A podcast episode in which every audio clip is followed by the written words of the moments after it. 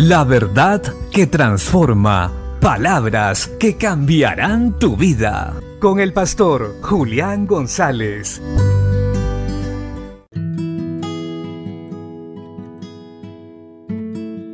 La Biblia dice en la segunda carta de Samuel capítulo 5 versos 1 al 3.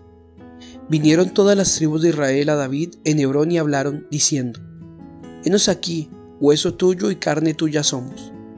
Y aún antes de ahora, cuando Saúl reinaba sobre nosotros, eras tú quien sacabas a Israel a la guerra y lo volvías a entrar.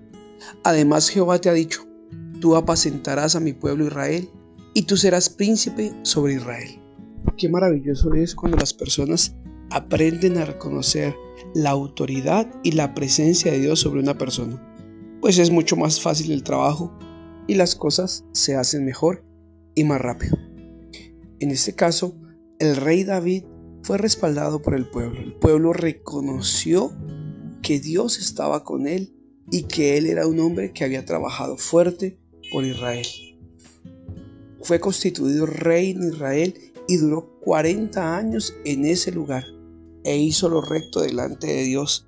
También obró de una manera en la cual la adoración a Dios fue algo primordial.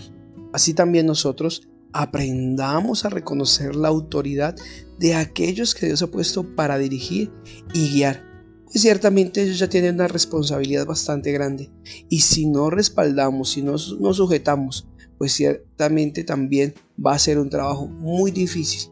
Eso ha traído cansancio y un desgaste innecesario a muchos pastores, líderes y personas que están a cargo aún de empresas, de compañías, que no pueden hacer su trabajo porque la gente está en contra de ellos. La Biblia nos anima a que guardemos la unidad en el espíritu, en el vínculo de la paz, con toda humildad y mansedumbre. Seamos sabios y trabajemos juntos. Unámonos a aquellos que Dios ha puesto, que ha colocado como cabeza y hagamos el trabajo un poco más fácil, trabajemos juntos y veremos cómo Dios, el Señor Todopoderoso, nos da grandes victorias y en esas victorias seremos bendecidos. Dios les bendiga.